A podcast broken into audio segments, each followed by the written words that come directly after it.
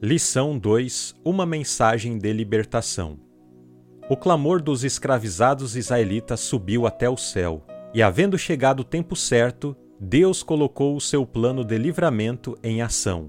Ele apareceu a Moisés no deserto, num arbusto em chamas, mas que não se consumia. A presença de Deus tornou aquele lugar comum num lugar santo, levando Moisés a agir com humildade e reverência em face do divino. Lá, o grande Eu Sou chamou seu servo para conduzir Israel para fora do Egito. Moisés apresentou diversas desculpas, recuando diante do chamado divino, mas o Senhor o encorajou e apresentou sinais de que estaria com ele no grande livramento que estava para acontecer. Deus faria maravilhas e capacitaria seu servo para que ele pudesse cumprir o dever.